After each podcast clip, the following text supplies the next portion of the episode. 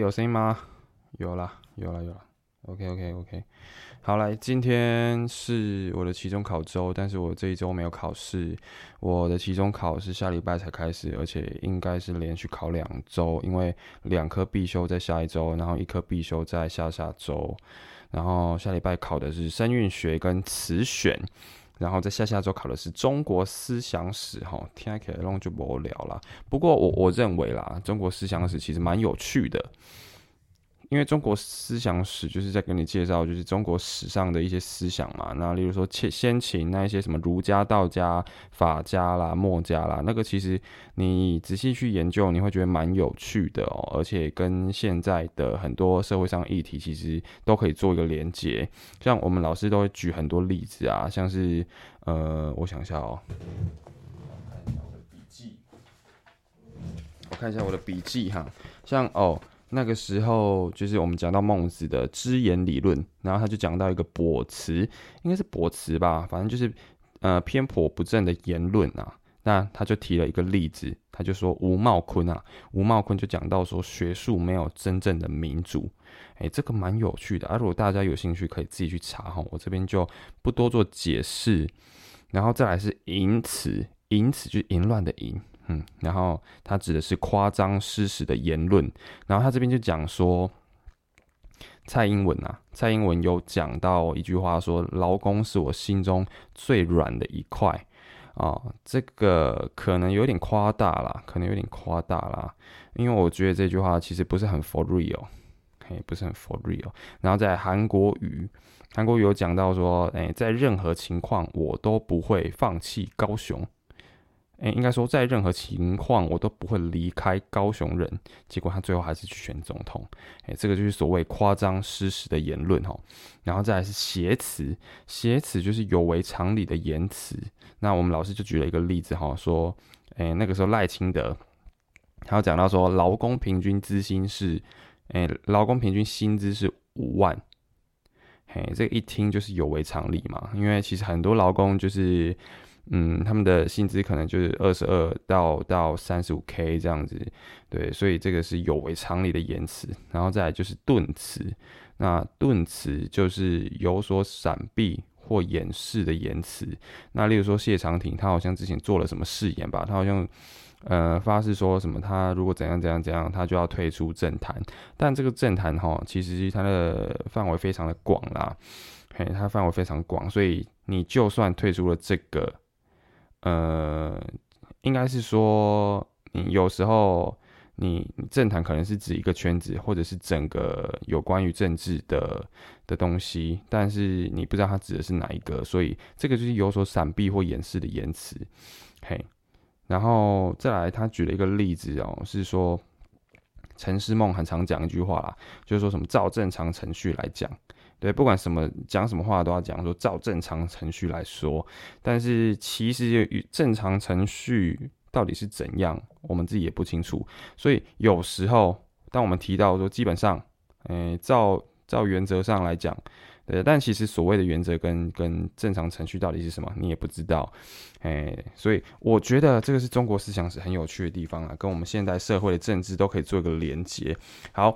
那我们今天主要呢要讲的东西是什么？要讲的东西是人与人之间的距离。那在讲这件事之前，我想要跟大家分享一个小故事。然后这个故事我觉得蛮好笑的啦，就是我这这故事在我跟我朋友之间其实广为流传，到现在还一直被拿出来笑。好，那这件事情呢是在发生在好像是去年还前年吧，应该是我记得是去年。然后我朋友他去逛星光三月。然后他就遇到一个保险员在做陌生开发，然后于是他就填了帮那个保险员填了问卷。哎，这个我这个朋友我可以讲他名字吗？好，反正这个朋友叫谢仲勉，哎，就是谢仲勉。好，他就填了他填了问卷，结果问卷上面，呃，名字跟大学的系籍都是写他的，结果他电话填我的。好，于是这个保保险员呢就打电话。来给我，然后说要加赖，但是他没有跟我确认我是不是谢仲明本人，他只问我说，哎，我是不是就上次有在新闻上面帮我填问卷啊？然后问我说想不想要来了解一下，就是关于保险的事情啊？然后就问一下说我有没有好奇的？但是呢，我这个人就是我不会觉得就是保险员来找我，我第一印象我不会觉得他就是要来跟我推保险或者是干嘛的，我会觉得哎。有这个机会，我就好奇一下，我就可以去了解一下，说，哎，目前有什么保险是我可以买的，或者是我以后可以做什么规划，这样子。好，于是我就抱着一个好奇的心态去跟他赴约了，然后我就跟那个保险员聊啊，聊聊聊聊聊，从那个基本的保险啊，然后聊到理财规划，然后就聊了大概两个小时。好，终于我要帮他填问卷了，他要留资料了。然后他就问我说：“哎，对了，你是长荣大学四年级的谢仲勉吗？”嗯，然后当时我就觉得不是啊，我我我，你你你怎么会知道我朋友的名字？然后他就说：“哎，你上次不是在星光上面帮我填问卷吗？”哦，这个我要先跟大家解释一下，因为我本人的个性哈，就是我填了什么问卷或者是买了什么东西，我通常不会记得。哎，我对于这种小事情，我真的是超级不容易记得的。所以当有一个当有一个人打电话来跟我说：“哎，你上次有帮我填问卷，对不对？”我就会觉得哦，肯定有，肯定有，因为他毕竟都有我的电话了嘛，所以应该是我自己忘记了，所以我就觉得哦，应该是有这回事，只是我自己忘记了。嘿，对对对对，好，反正那个时候我跟他聊了两个小时，然后两个小时完之后，他竟然就问我是不是长隆大学四年级的谢仲眠，然后我就整个傻眼，我整个傻眼，嘿。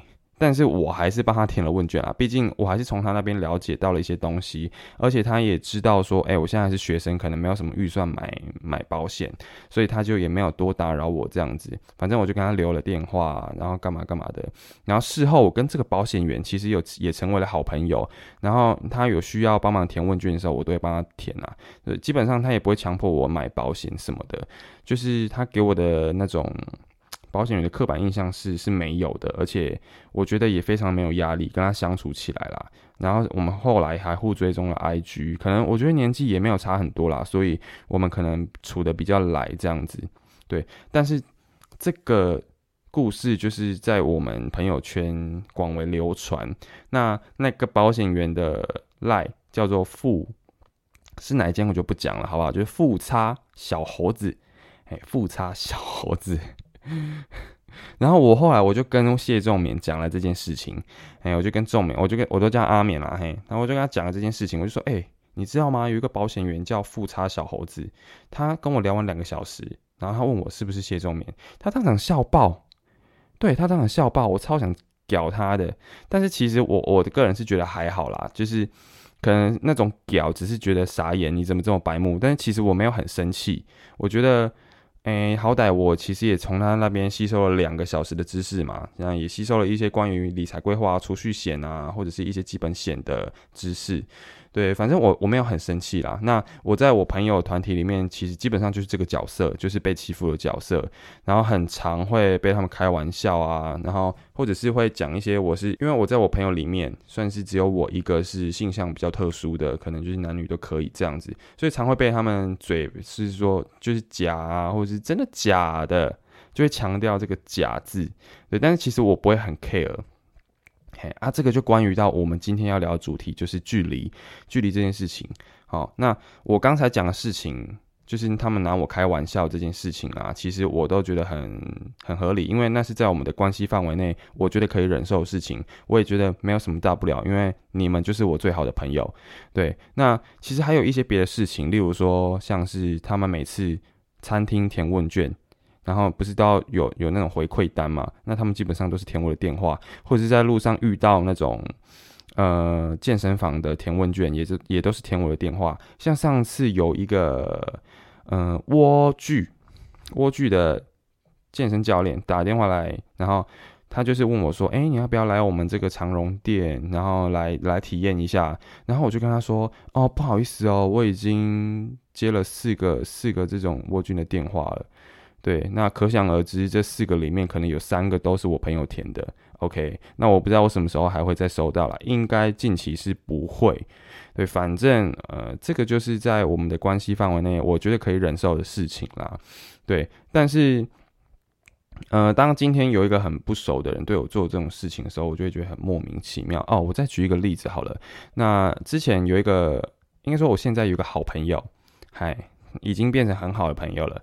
那之前在跟他还不太熟的时候呢，他就是讲话有一点点白目，但这是可能啊，我觉得可能那是他一种亲近我们的方式，所以讲话可能才会有一点点白目。那一次发生什么事情？那一次是，嗯，我们舞团啊，有一个人当兵，有一个人他在上班，所以我们要去一个表演，但他没有办法。但他们没有办法去，于是呢，我们三我们剩下三个人可以去表演，对，也就是我有提到的伟杰啦，然后还有强尼这样子。好，反正我们三个人就是觉得哦人有点太少，不然我们再找一个好了。那这个人我先不要提到他的姓名了，好不好？先不要提，让大家自己去想一下。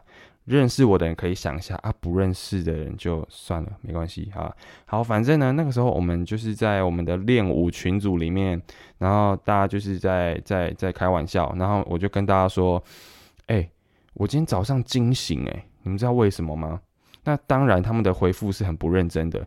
可是呢，我找的那个人，也就是我热舞社的那个朋友，他就当场，哎，他那时候就传了一个讯息，他就说，你是不是照到镜子？哦。我整个气死诶，我整个气死！我气的不是因为他他讲，因为他那句话意思就是我长得丑，所以我吓我吓到嘛，我惊醒。对，但是我的重点不是这个，哎，我重点不是他对我人身攻击，而是以他目前对我的跟我的关系，他不适合对我开这种玩笑。我会觉得你凭什么？你凭什么觉得你自己可以跟他们一样开我这种玩笑？哦，这个是我很 care 的点，但是我不知道是不是每个人都会这样子想。只是我觉得今天你要开一个人玩笑，你必须先确认你跟他的关系是怎么样，你才可以放心的去开这个人的玩笑。对，这种事情就有点像是你刚认识一个人，然后你你就呃，可能在场的人都跟他说：“哎，你今天怎么穿这样啊？好怪哦，好好笑哦。”然后你你今天可能刚认识他不久而已，你就跟他说：“哎，对啊，我也觉得好怪哦。”他已经超给小的，对吧？对吧？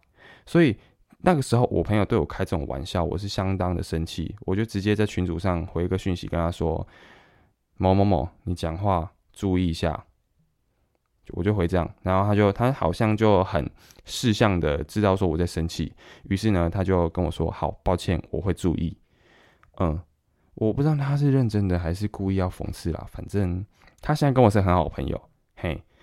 诶，应该说那时候刚认识不久，真的刚认识不久啦。那后来可能一起跳舞啊，一起经历很多表演啊，然后又一起，诶，把它融入了我的舞团生活什么的。反正我们现在就变成了还不错的朋友。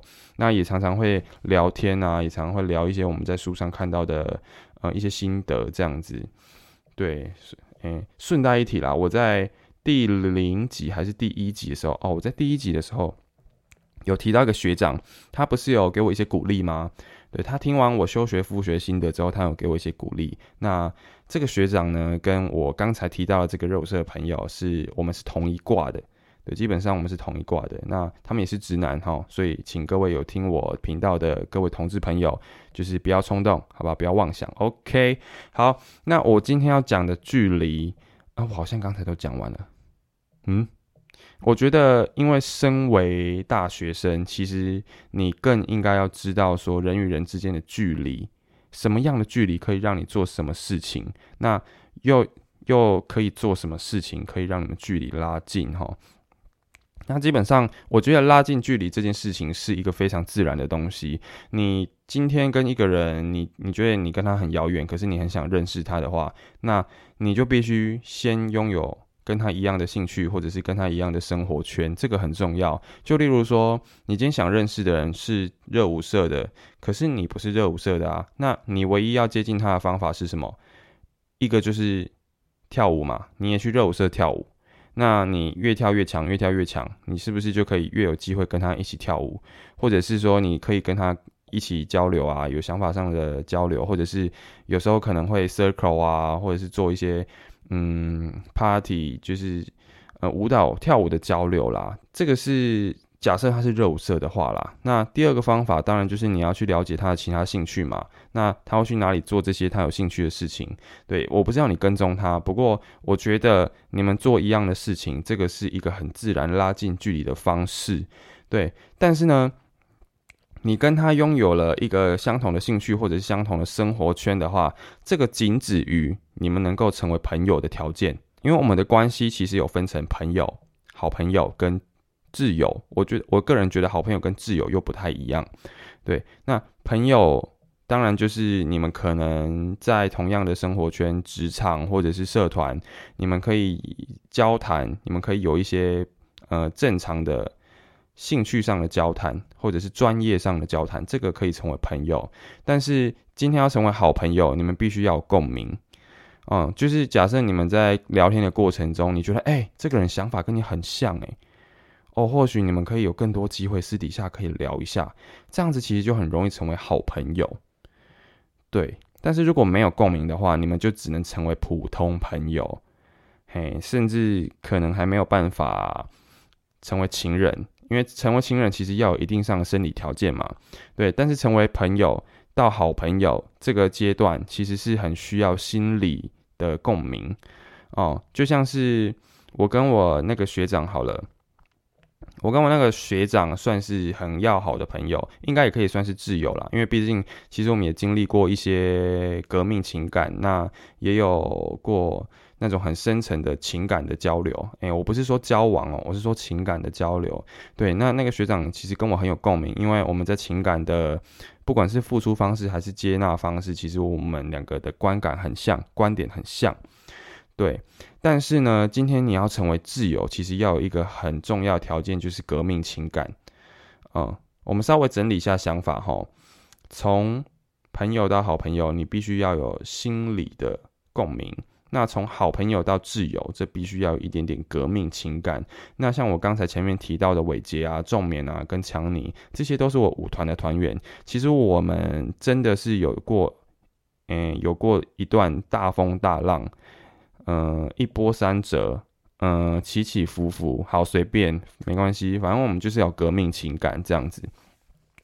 那这个革命情感是什么？就是我们之前舞团啊，然后我们我们很常一起去比赛，一起去表演，就这样经历了大概四年五年的时间。那其中有得名没得名也好，我们其实同甘共苦啦，然后也一起被我们的舞蹈老师骂，有时候骂得很惨，然后我们就会一起。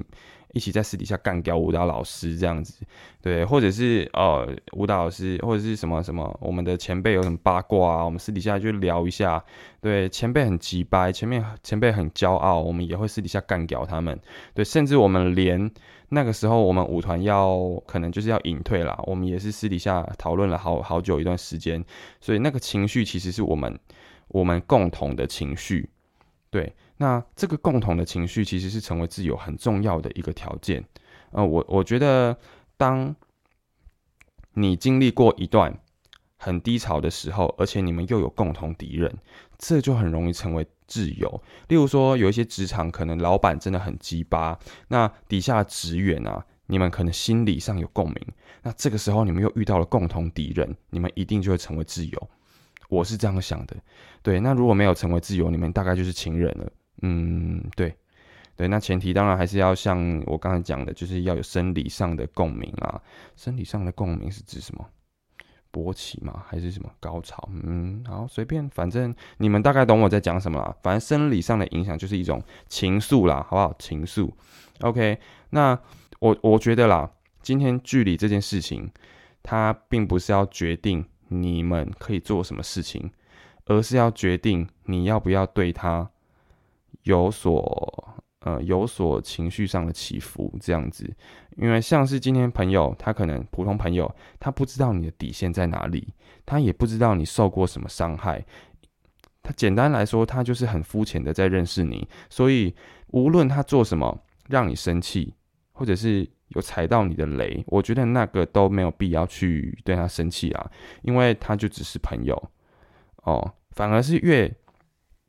嗯，反我我个人认为，反而是越熟的，你才更应该要对他的一些行为感到很生气。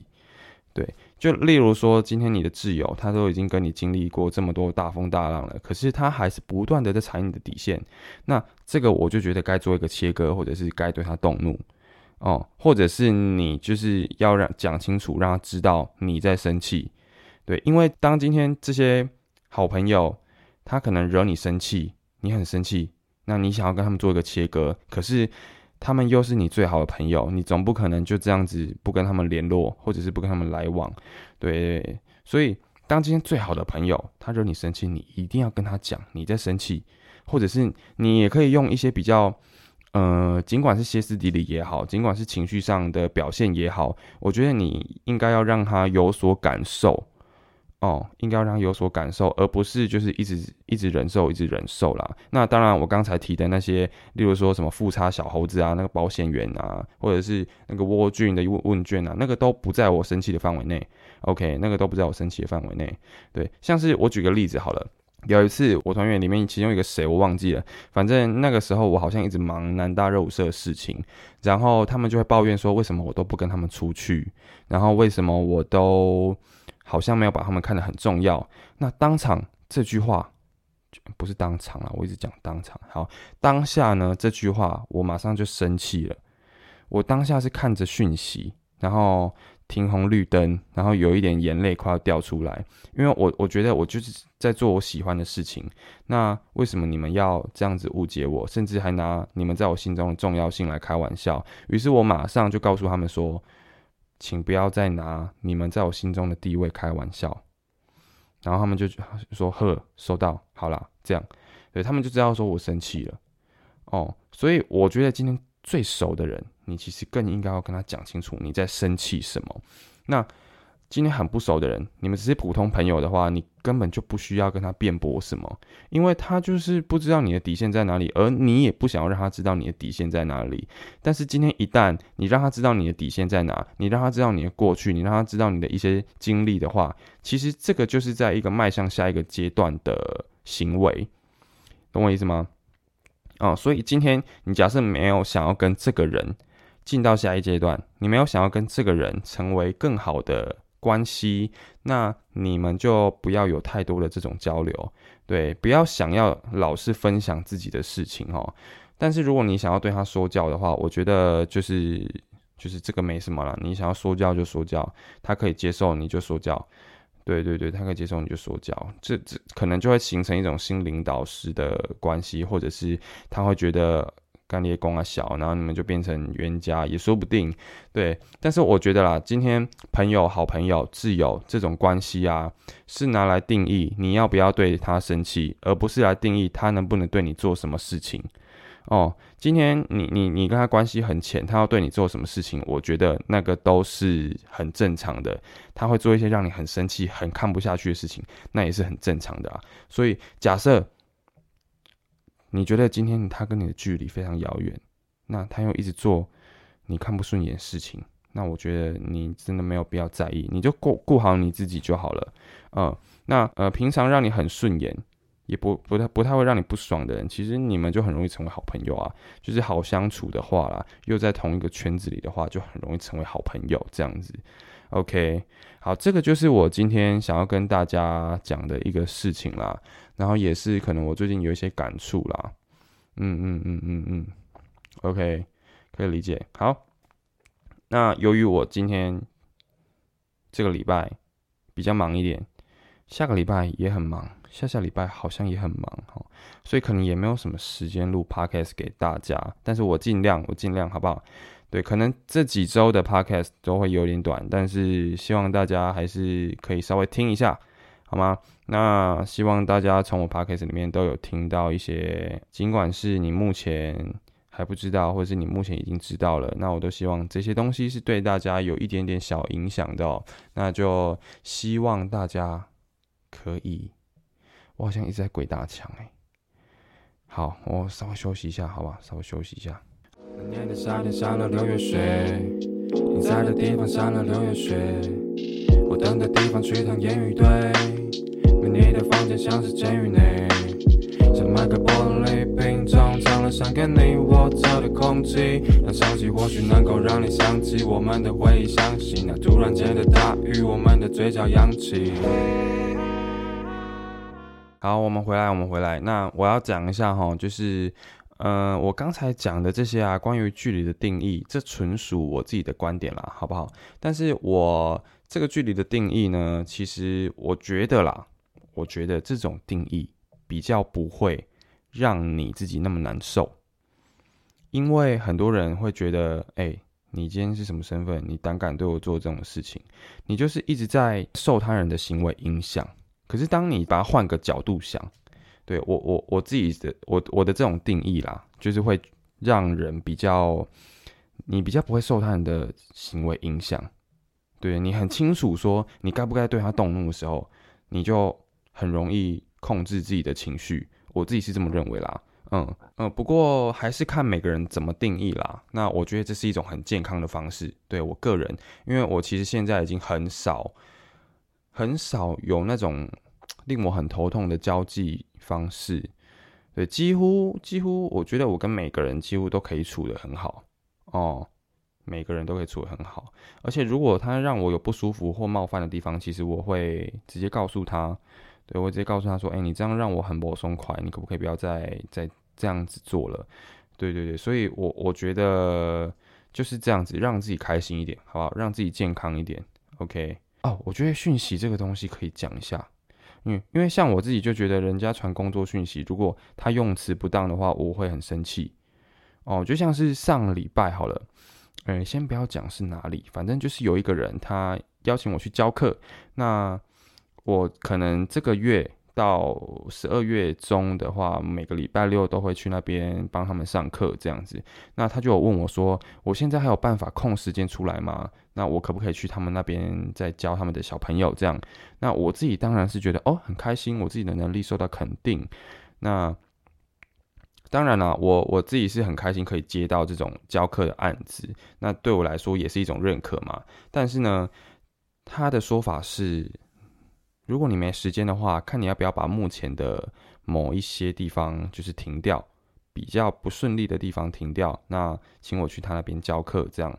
那我的想法是，其实我是一个很重人情的人，我是一个很重人情的人，无论是哪一个地方，无论他人少或人多，其实我都会想要先教个一两年，因为基于我们的人情，基于。他对我可能那雇主对我也很好，所以我都会想要在那边教课，至少教个一两年再离开。对，但是呢，他今天就跟我说，如果你哪边，嗯，哪边教的比较不好的话，那你可以来我们这边教。那他讲了这句话，我就会觉得哦，好像有冒犯到我，因为他这个意思可以有两种解释，一种就是，哎，你教那边你教不好啦，那另外一种就是，哎，那边不适合你教啦，我们这边适合你教。对，那。今天讯息就很容易造成这种误解啊，那我可能就会比较觉得，哎，你讲这种话好像很没人情味，我当然就会不爽啊。可是我觉得讯息传讯息是一个很有学问的东西，因为当你今天无论是你要工作，工作讯息也好，或者是你要传一些可能关于感情表达的讯息也好，其实那个都要很小心，因为文字基本上它是没有温度的，它是没有声调，你不知道它当下的语气是什么。所以，除非啦，除非你把它打得很文绉绉，那种文情并茂，可是不是啊，不是每个人都懂得文情并茂这件事情。所以，当今天传讯息，你真的，嗯，你今天这传讯息不是很、很、很、很厉害的话啦，你也不是很能够委婉的用文字表达的话，我还是建议你们可以当面或者是讲电话。对，但是讲电话有一个禁忌。就是你不要直接打给对方，你应该要在打给他之前先传个讯息说不好意思，你现在有空回个电话吗？那假设对方没空的话，你就应该要先留个言跟他说你想要跟他谈什么事情，先跟他讲个大概。那等到他有空的时候再用电话讲细节，这个是最有礼貌的方式。但是我目前为止哈，有想要找我接客的。呃，其实大概有五成他会直接讲电话，他会直接打电话过来。这个时候我就会选择，我死都不接，我一定到隔天我才回你说怎么了吗？我昨天忙到没有空看讯息，我就是这么贱。但是问题是，他先犯了我的禁忌。对这种我就会觉得很不满，因为直接打电话是一个很没礼貌的事情，而且很多人不懂的一个道理就是，你打给人家，你就要负责挂电话，因为不管怎么样。你打给他，你就是一种打扰了。那你要负责把这个打扰结束掉。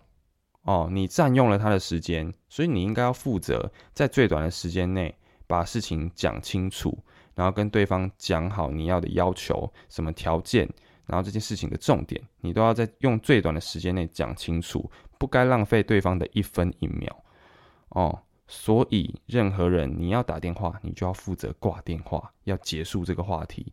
OK，这个是一种礼貌，好吗？教导大家，拜托不要再轻易的直接打电话给别人。那即使你要打，你也要负责挂电话。OK，好，那我们刚才讲到哪里？好像有点离题诶。好，我们刚刚讲到文字啊，文字这种东西其实很要很小心啊。而且你不要以为你用交友软体，或者是你跟朋友在聊天，你就可以不用小心。其实也要特别小心。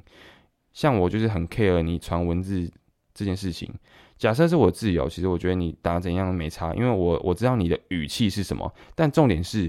你跟你不熟的人啊，你其实不了解他在讲这件事情的语气到底会是怎样，是高是低，是生气是难过是认真是开玩笑，这个其实你都不会知道，所以你在传讯息的时候应该要更小心。那我觉得很多人用交友软体会有一个一个缺点吧，就我用了很多，应该说。嗯，用了很长一段时间的交友软体来看，我觉得很多人的用字遣词都是让人家会觉得你没有想要跟对方聊天。哦，就像是哎，最近有一张梗图，就好像有一个妈妈啦，她跟儿子说：“儿子，你讲完话，你最好后面加个笑脸，会好很多。”这个其实我觉得他讲的很中肯，因为如果你没有加表情符号的话，对方不知道你讲这句话是什么心情。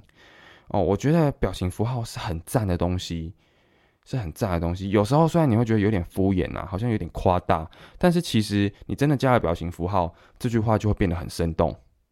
哦，的确是这样子。哦，除非啦，除非你今天就是想要让人家觉得你的讯息就是很冷漠，或者是你想要让人家觉得你这个人就是传讯息就是就是这样子，那你你本人就是可能很热情，可是你传讯息就是很冷漠，对。除非你是这样子的人啊，不不然我觉得现在这个时代，其实很多人都需要靠手机，需要靠 Line，需要靠讯息来联络你的工作。对，不管是跟你的上司还是下属，或者是你的成员、你的合作对象也好，其实大部分人都需要用讯息。那我觉得讯息，你一方面你就是要利用贴图，那一方面就是要利用那些波浪啊，或者是一些。呃，可以用来做表情的那种符号，那种标点符号，我觉得都是一个很好的方式。那交友软体更不用讲，你要让大，你要让其他人，你要让你有好感的对象，呃，觉得你是想跟他聊天的，你就更应该要妥善的利用这个东西。OK，这个是我自己的心得啦。嗯，对对对，跟很多人聊天之后，我自己的心得啦。那当然，我自己也不会用这种方式一直去博取人家的好感。一定是我有好感，我才会才会这样子啦，好不好？才会这样子啦。OK，好，那我今天跟大家的分享就到这边，好吗？那如果喜欢的话，拜托大家点一下我简介里面的网址，好不好？网址点一下，请我喝一杯奶茶，因为我至今还没有收到抖内，对，但是没关系，我会等你们，好不好？那。嗯，也希望说目前有在听我 podcast 的朋友们，可也可以陪着我一起成长，好吗？就是有什么建议，其实都可以跟我讲。那你们有想要听什么话题啊？有想要听我聊什么东西，其实也可以跟我讲，拜托拜托，好吧？OK，那这一集比较震惊啦，但是我觉得这这才是我频道的一个风格啦。那如果有找人来的话，就可能会比较少我的声音，或者是呃比较少那种呃对于想法的同整。